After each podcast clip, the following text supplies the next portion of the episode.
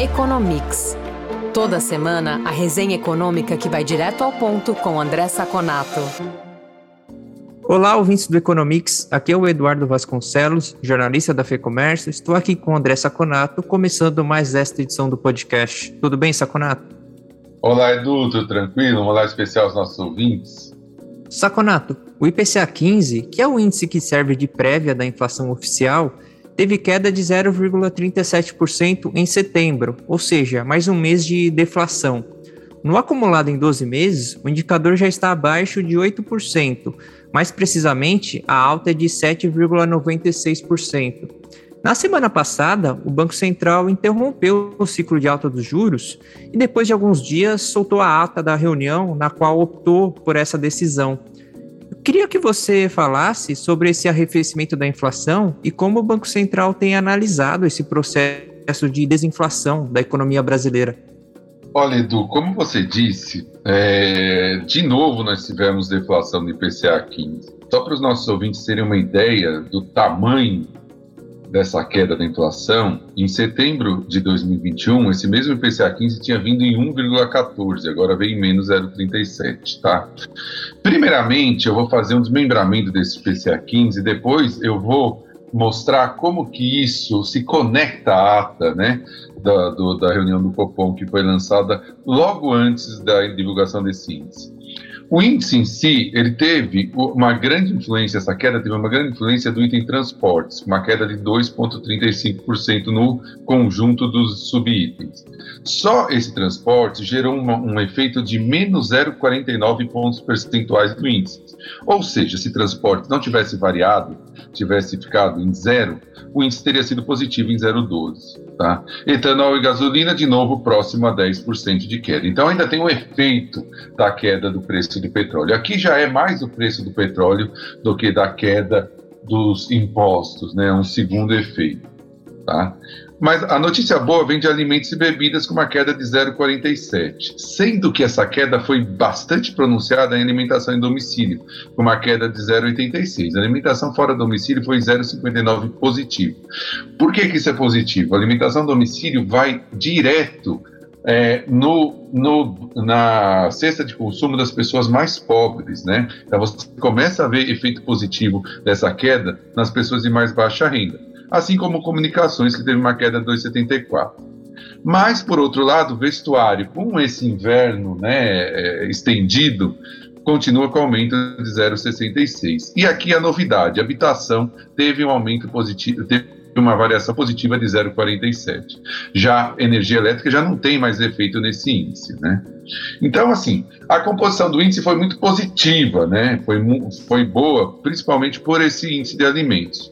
O Banco Central ele tinha soltado praticamente ao mesmo tempo, um pouquinho antes da divulgação, uma ata mais dura, dizendo que ele manteve a taxa de juros, mas que ele ia ficar muito atento a variações de inflação e, se necessário, ele voltaria a subir a taxa de juros. Mas com a divulgação desse índice, o mercado reforçou a manutenção de juros, né? Que vai continuar por algum tempo e já está prevendo a queda a partir do segundo semestre de 2023. As taxas de juros no mercado, né, a curva de juros que nós chamamos, caiu. E está embutindo juros de 2,7% para o ano que vem. O que significa isso? Significa que já se prevê que no final do ano que vem, segundo o mercado, a taxa de juros da Selic esteja em 11%, bem abaixo dos 3,75% que nós temos hoje. Portanto, o índice de IPCA 15 foi muito positivo, deve ser reforçado pelo índice IPCA do mês fechado e já leva a, a reforçar aquele cenário que a gente vem falando, que é a manutenção até o meio do ano que vem em 3,75 e a queda que será antes da queda dos países envolvidos. Inclusive, pode ter muitos países envolvidos ainda subindo juros quando nós começarmos a cair. Talvez seja um cenário positivo aí para o Brasil em 2023. Saconato, a confiança do consumidor subiu pelo quarto mês seguido em setembro, de acordo com o indicador da FGV.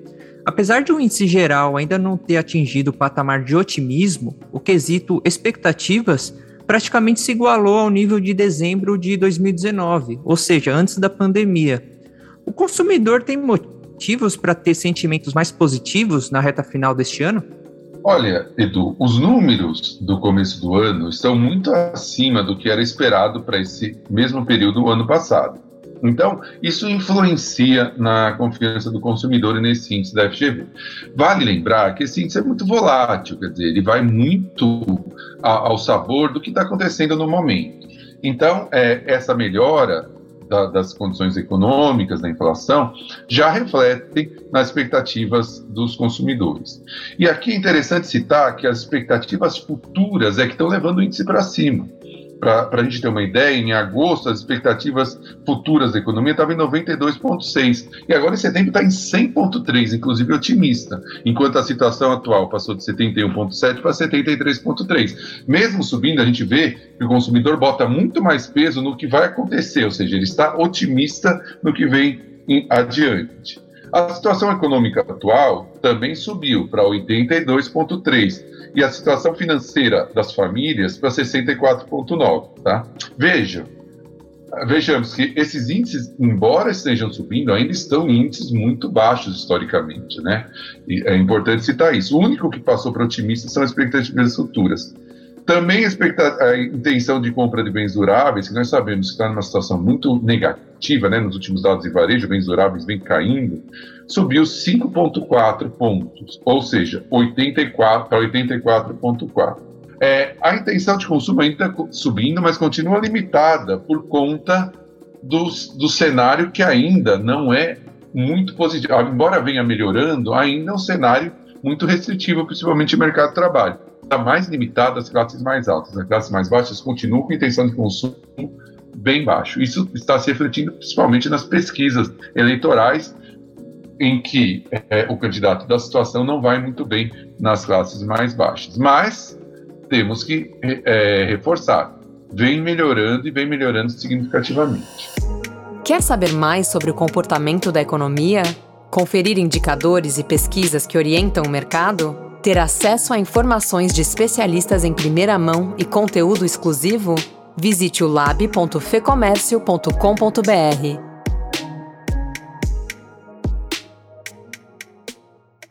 Saconato, nos Estados Unidos, a confiança do consumidor também está em alta. A diferença, na comparação com a brasileira, é que o nível de confiança do norte-americano está no patamar de otimismo, Setembro, inclusive, marcou o segundo mês de alta seguida e o indicador atingiu 108 pontos.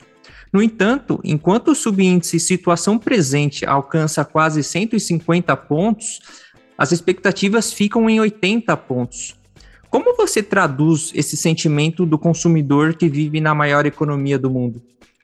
Olha, Edu, o mercado de trabalho ainda bastante aquecido nos Estados Unidos e a taxa de juro relativamente muito baixa a taxa de juros atual, né, mesmo com o Fed subindo 0,75, ela ainda está abaixo do juro neutro e muito negativa, né, considerando que a taxa de inflação está mais de 8%, faz com que o, o sentimento de consumo da, das pessoas seja bastante positivo. A gente pode perceber que, embora a expectativa seja o contrário do Brasil, né, a, situação, a situação presente é melhor que as expectativas, mas os dois vêm crescendo, inclusive as expectativas. Mas uma coisa muito interessante para a gente citar e fazer uma análise aqui, um raciocínio para os nossos ouvintes. Por outro lado, os índices do mesmo Conference Board que calcula esse índice de confiança do consumidor, os índices de indicadores antecedentes, que são índices que pegam, por exemplo, mercado de trabalho, manufatura, mercado financeiro, é, mercado imobiliário, caixas, venda de caixas, embalagens, etc., vem caindo seis, durante seis meses seguidos. O indicador de antecedente ele mostra a produção, né? E o indicador de expectativas de consumo mostra o consumo. O que está acontecendo é que é um, um descasamento claro entre o que é produzido e o que é consumido, pelo menos o que se espera consumir. Por quê? Os produtores, eles veem os juros futuros, a curva de juros, quando ele vai fazer um financiamento para aumentar a produção. E a curva de juros para longa está mais alta, porque o Fed ficou um pouco mais agressivo nas comunicações e o mercado pede demanda do Fed uma taxa de juros mais alta. Enquanto que o consumidor, ele vê a taxa de juros presente. E aí nós podemos ter um, um, uma situação oposta, nós podemos ter um, aprofundamento do problema da inflação, já que a oferta diminui e a demanda sobe. Vários indicadores estão reafirmando que a demanda vai continuar subindo e que a, os Estados Unidos, o Fed, está sendo muito frouxo na condição da política monetária. Indicadores que saíram essa semana. Seguro número de seguro, pedidos de seguro-desemprego caiu para menores níveis históricos, 193 mil na semana, antes do, ante 215 mil na semana anterior.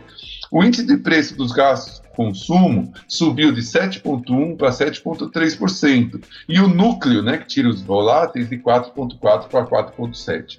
Tudo indica que a, o, o Fed está o que nós chamamos atrás da curva de juros, que está demorando muito para subir a curva de juros. Deveria ter dado 1% na última reunião, continua insistindo em 0,75, vai arrastar isso até a próxima reunião e pode sim aprofundar o problema da inflação. Aí o que vai acontecer? Mais tempo com taxas de juros mais altas para resolver um problema que ele já devia ter resolvido há tempos. Saconato, o Banco da Inglaterra ele tem esse nome, mas seria na prática o Banco Central do Reino Unido, o responsável pela Libra. Então, o Banco da Inglaterra foi assunto no noticiário econômico da semana. Recentemente, o governo britânico anunciou um programa de corte de impostos e parece que o mercado não reagiu bem, preocupado com a inflação e as finanças públicas. Então, o Banco da Inglaterra foi lá e anunciou que vai comprar títulos para tentar contornar essa situação. Qual é esse enrosco que está acontecendo na economia britânica? Olha, do que aconteceu foi o seguinte: subiu ao poder né, um, uma primeira-ministra no Reino Unido conservadora, tá? Mas nós temos, e, e nós vimos isso na Itália também, né? Nós temos uma confusão de termos aqui. O que as pessoas estão buscando com esses novos ministros conservadores é uma pauta de costumes. Tá? É uma pauta, é uma direita diferente. Por quê? Porque possivelmente os, os, os povos, os europeus e de outros uh, continentes, se cansaram um pouco daquele discurso essencialmente identitário, politicamente correto, e foram buscar, no outro extremo, políticos mais conservadores. Agora, esses políticos conservadores de direita, eles não trazem junto, como faziam há muito tempo atrás, uma política econômica de direita, considerada de direita conservadora. Eles vêm com uma política de costumes de direita, mas com uma política de econômica que a gente costumava antes associar à esquerda, que é de populismo fiscal, de falta de responsabilidade fiscal, de subsídios. E foi o que aconteceu na Inglaterra é, foi lançado um pacote de 150 bilhões de libras de cortes de impostos, o maior desde 1970, que incide sobre folha de pagamentos, sobre as empresas, tirar o fim do teto dos bônus bancários e subsidiar de até 2024 com 60 bilhões de libras, tá? É, o que, que acontece então? O mercado olhou esse programa e ficou muito assustado. E os títulos da, da a Libra perdeu muito valor e os títulos britânicos de 10 anos fletaram com 4%. Ficaram maior do que os títulos americanos, que não é comum. Isso gerou uma disfunção no mercado de títulos e, e demandou que o Banco Central inglês agisse, ou britânico, agisse temporariamente, tá? Para resolver essa situação é um mercado financeiro disfuncional, gerado por um pacote responsável da primeira-ministra britânica. Tá? Então, assim, essa disfunção entre o que se espera de um governo de direita conservador do lado de costumes e do lado da economia pode gerar muito problema na Europa. Pode gerar muito problema na Europa. Por quê? Num, num momento que a inflação está muito alta, você tem responsabilidade fiscal, você joga a linha na fogueira. E aí os bancos centrais têm que ficar enxugando gelo, subindo juros para enxugar o gelo da política fiscal é, irresponsável. É, provavelmente essas são cenas dos próximos capítulos na Europa e são essencialmente muito preocupantes. Saconato, para encerrar essa edição, tem uma notícia um tanto quanto curiosa. A China anunciou que vai adotar medidas para conter a desvalorização do yuan. E eu digo que é curioso porque a economia chinesa se valeu durante muito tempo do câmbio desvalorizado para incentivar as exportações. Então, isso tem a ver com alguma mudança de padrão da economia da China? Qual é a real intenção do governo chinês com essa medida? Eu acho, Edu, esse é um tema muito interessante Porque ah, enquanto a China estava com, a, com seu principal objetivo de consolidar economicamente no mundo, ela sempre tentou desvalorizar yuan. Para quê? Para que conseguisse vender barato para o resto do mundo. Agora existe toda uma estrutura para a China ser a grande potência mundial. E para ser a grande potência mundial, para ela buscar isso, ela precisa de uma moeda forte. Moeda fraca não vira a grande potência mundial. Então ela voltou e reverteu as políticas. Né? Ela exigiu dos bancos reservas para risco cambial maior quando você vai comprar moedas de outros países, fazendo com que fique mais caro comprar moedas de outros países e os bancos desistam ou tenham uma decisão mais difícil, fortalecendo o yuan. Ele não usava isso desde lá de meados de 2020, né? Porque depois da pandemia, o yuan voltou a se fortalecer. Agora ele está diminuindo. Por que, que ele está diminuindo? Por que está diminuindo a força do yuan? A força do dólar com o aumento dos juros americanos, a fraqueza da economia chinesa e o viés expansionista do Banco Central chinês estão colaborando para isso. Mas aí ele está fazendo a contrapartida agora, tentando trazer, aumentar o custo de venda de yuan e tentando consolidar yuan como uma moeda forte para se consolidar como uma potência. Sinal dos tempos, estamos vendo tudo reverter. Como falamos ali na hora dos dos conservadores fazendo políticas consideradas de esquerda, aqui a China está revertendo uma política que foi comum nos últimos 20, 25 anos. Saconato, é isso. Obrigado pela entrevista. E o Economics volta na semana que vem. Muito obrigado, Edu. Muito obrigado aos ouvintes que estiveram conosco até agora. E nos falamos na próxima edição do nosso podcast. Informação e análises inéditas. Mobilização empresarial ferramentas de negócios exclusivas. Tudo isso você encontra no lab.fecomércio.com.br. Acesse agora e confira.